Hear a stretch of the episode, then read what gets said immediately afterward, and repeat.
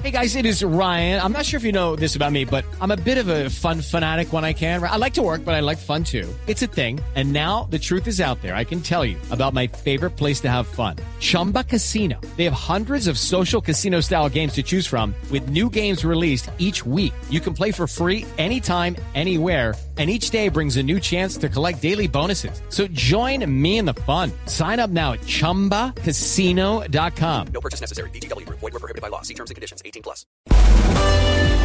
En Blue Jeans, revista de prensa.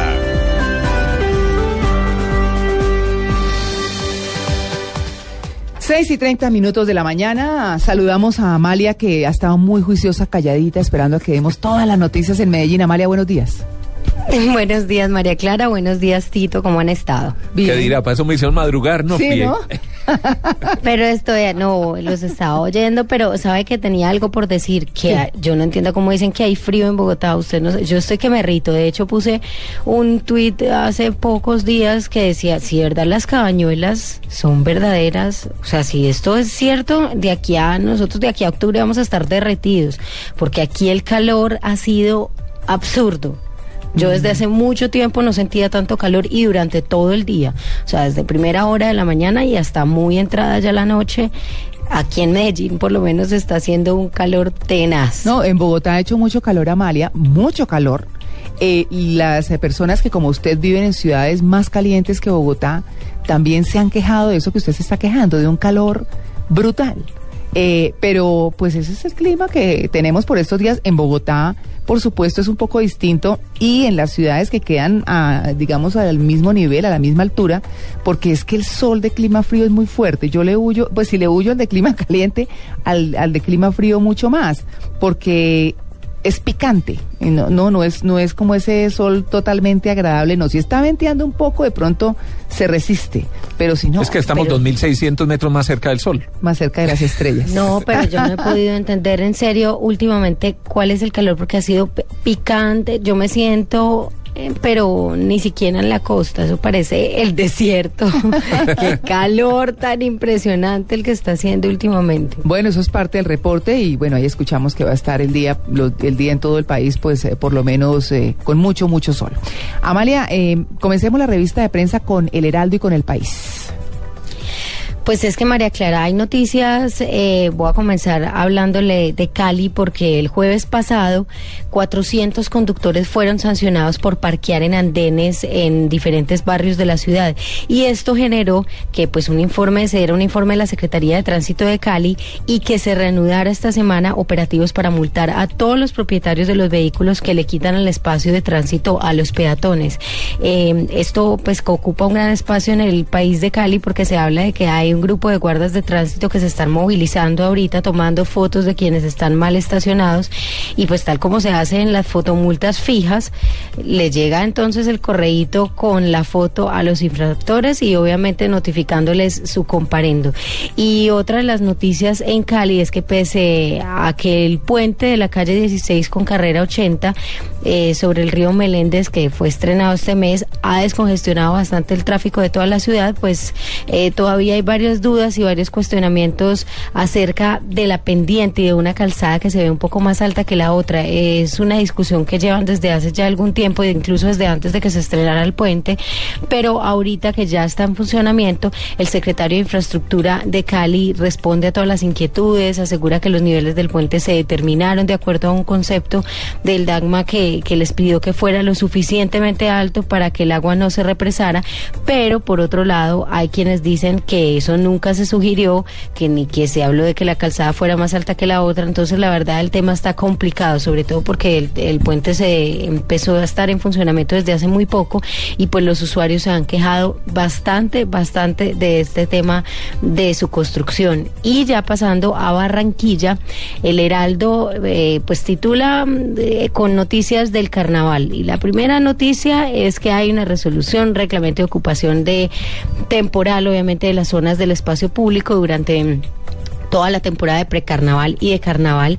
Se fijó en 10 mil pesos la tarifa de alquiler de sillas en los diferentes eventos que hay y obviamente con un límite de 20 sillas eh, máximo permitido por cada solicitante. Esto pues obviamente para que la gente tenga una buena ubicación y demás, pero también para que pues no se vaya a hacer un negocio eh, ahí como por debajo eh, del tema de, los puestos y demás. Es una reglamentación que autoriza la ubicación de las sillas en el espacio público entre la línea de propiedad y la línea de los inmuebles eh, y con la calzada obviamente donde está el recorrido de los diferentes eventos, pero pues hasta ahora se empieza la resolución y se empiezan a hacer los planes para lo que será la temporada precarnaval. Y la siguiente noticia de la que habla el Heraldo también tiene que ver mucho con el carnaval de Barranquilla porque luego de un proceso de análisis eh, que pretendía utilizar la carrera 53 como escenario para el desfile de la noche de Guacherna, todas las autoridades eh, del carnaval de Barranquilla decidieron mantener la carrera 44 como la ruta de este desfile, que es un desfile nocturno, eh, el, el desfile de la Guacherna Estercita Forero, entonces, que será el próximo viernes primero de febrero conservará el tradicional recorrido por la carrera 34 y sin ningún cambio, porque después de hacer algunos estudios, tuvieron algunos argumentos y los organismos de seguridad dijeron que era muchísimo mejor eh, tener eh, todo el recorrido y mantenerlo, obviamente por el tradicional trayecto que han tenido hasta ahora, como lo ha venido anunciando el Carnaval de Barranquilla desde hace muchísimo tiempo. Esas son las noticias principales en el Heraldo de Barranquilla y en el país de Cali. Muy bien, Tito. Pues eh, nos vamos ahora con el espectador que trae una bombita, ¿no? Sí, en primera página y titulando Conexión Panamá, mostrando la foto de los eh, famosos camiones compactadores de basura que ha tratado de importar eh, la alcaldía de Bogotá. Dice que una desconocida empresa con sede en Panamá resultó ser la intermediaria en la importación de los camiones que la alcaldía de Bogotá alquiló para su modelo público de basuras. Eh, y habla también de que los carros eran subastados por internet. No, y a precio de nada. Bueno, realmente el tema de las subastas por internet eh, siempre empiezan muy bajitos y la empiezas, la, la, la gente empieza a, a, pujar, se dice, ¿cierto? Y de ahí en adelante arrancan a subir. Claro, empezó Pero por 200 dólares. hay un camión que empieza por 200 dólares la subasta, efectivamente. Y termina... Y hay otro de 2.600 dólares. Claro, pero termina entonces eh, dándose la cifra por la cual se registraron ante la DIAN, se declararon ante la DIAN por 32 mil eh, dólares por vehículo. ¿Cómo le parece? De 200 a 32 mil. Por unos eh, camiones que estaban parqueados, que eran considerados chatarra, que había que arreglar, en fin, divino. Sí, dicen que si usted entra a la página Easy Export por internet, encuentra estos camiones en una sección que se llama autos accidentados y dañados. ¿Cómo le parece? No, y también usted puede entrar a Ay, una que no. se llama Ride Safely, ¿no? Como vaya Sí, seguro. maneje- maneje Vaya seguro. Imagínese, ride- eh, ridesafely.com, eh, había uno modelo 2002 con BIN, según las sigla- siglas en inglés, un- una referencia, y pues hace parte de esos vehículos ingresados a Colombia en, en diciembre y aparece pues en una oferta preliminar eh, en un precio de 2.050 dólares. Y otros así van dando todas las características, pero muy, muy interesante y profunda la investigación que hizo el espectador, documento en mano, fotografías explicativas de el carro de la basura que están importando y la referencia señalada en el documento.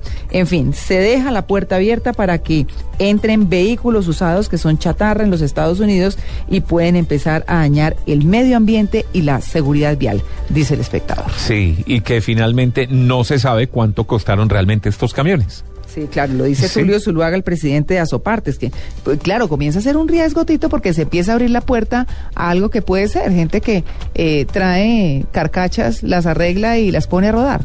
Y pues son eh, más baratas y con seguridad esto debe ser mucho más barato.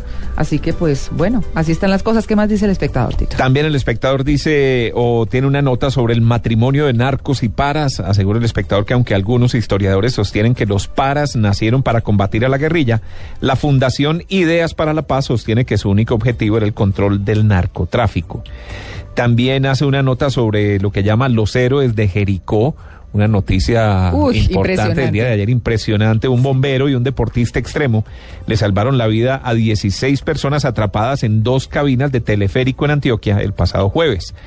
Cómo lo hicieron y cómo lo vivieron, ahí está pues toda la crónica en el periódico El Espectador con una foto impresionante de uno de los rescatistas andando, porque es que yo ayer escuchaba la entrevista que hizo Néstor Morales aquí en Blue Sí. Radio, en Mañanas Blue, con, con una de las personas que estaba atrapada en la cabina. Además que hablaba buenísimo. Hablaba buenísimo, Sí. contaba que estaba a más de 100 metros de altura sobre el suelo y este señor iba sobre el cable arrastrándose, bueno, los dos rescatistas arrastrándose por el cable hasta llegar a la cabina No, hay que tener. para poder meterse No, a la cabina. ahí- Impresionante, poder meterse Sí. a la cabina y ayudar con el rescate de las personas que estaban adentro. Sí, sí. Y Tito, hay un perfil de ellos, pues eh, ha sido tan impresionante y ha marcado tanto esto que hay perfil de ellos casi que en todos los periódicos nacionales. Eh, pues obviamente en el de Antioquia, en el colombiano hay uno bastante amplio, pero pero en todos los periódicos nacionales se habló muchísimo y obviamente pues las noticias, eh, digamos que rodearon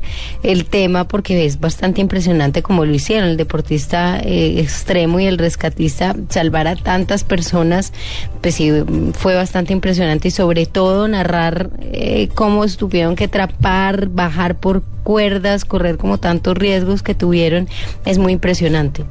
Sobre todo para la gente que monta en el metrocable en, en- en Medellín, en Manizales, que también hay un sistema de cable, eh, ya le queda a uno un poquito de nervios, ¿no? No, pero por favor. No, además. eh, No, pero una cosa es el metrocable, otra cosa es el teleférico de, de un municipio más pequeño, sí. Sí, de todas maneras se está hablando de los permisos, de que se había fallas, ya se habían identificado algunas fallas y pues subirse en una cosa de esas. no Bueno, aquí en Bogotá, el de Monserrate. Pero ese sí es que el mantenimiento, así como el metrocable en Medellín, Sí. es rigurosísimo. Eso sí va uno con tranquilidad. Eh, también dice el espectador eh, un homenaje a Pierre de Coubertin, el presidente del Comité Olímpico Internacional, le rinde un tributo aquí en el periódico El Espectador al creador de las Olimpiadas Modernas, Pierre de Coubertin, nacido hace 150 años. Digamos que esas son las noticias eh, de primera página del periódico El Espectador para el día de hoy. Bueno, muy bien, Amalia, vamos con el colombiano. Pues además de la noticia que estábamos hablando de Juan Perro, el, el, el héroe que, que estuvo en el cable de Jericó y de toda esta noticia, hay otra que llamó muchísimo la atención de, de todos los paisas y es que el general, el, general Luis Eduardo Martínez, el comandante de la Policía Metropolitana de Bogotá, hizo una intervención bastante particular diciendo Bogotá se medelliniza. Esto cuando habló pues del crecimiento de la criminalidad en, en toda la capital Sí. y pues obviamente hay una noticia bastante amplia en el periódico El Colombiano sobre las reacciones ante estas palabras eh, del oficial y, y sobre las reacciones además de, de la gente eh, de aquí de Medellín que pues obviamente lo llevaron a, ofrecer disculpas públicas pero el tema que todavía yo creo que es un poquito fuerte aquí en Medellín sobre todo porque somos un poco regionalistas y, y el tema ha sonado bastante entonces hay un despliegue muy amplio en el colombiano. Pues y además de esto eh, se habla también de una noticia interesante y es que tuvieron mucho eco unas quejas que se expresaron durante todo el 2012 por quienes van por el metro y pueden ver el deterioro de la canalización del río Medellín en el sur, eh, sobre todo en la parte del sur del municipio. Entonces ahorita las conclusiones, después de hacer una investigación en la Universidad Nacional de toda la patología del canal del río, eh, el área metropolitana firmó un convenio con la empresa de desarrollo urbano por una cantidad de dinero como son alrededor de 5 mil 174 millones de pesos para la construcción y la reconstrucción de diques, de reparación, de adecuación de obras hidráulicas para que esto realmente quede mejor y pues no haya más quejas al respecto, sobre todo porque hay unos puntos eh, claves que son la desembocadura de la quebrada Doña María, el puente Pérgolas de Envigado y la desembocadura de la quebrada La Ayurá en el sector de la Guacatala, que es un lugar además bastante concurrido y con muchísimo tráfico. Eh, Carlos Mario Montoya, que es el director del área metropolitana, estuvo hablando de que era una fase, una primera fase de intervención, pero que la verdad iban a tener varias. Eh, la primera por nueve meses trabajando y la segunda, pues obviamente cuando se intente mejorar un poco más el espacio para mejorar el resto de los canales del río Medellín.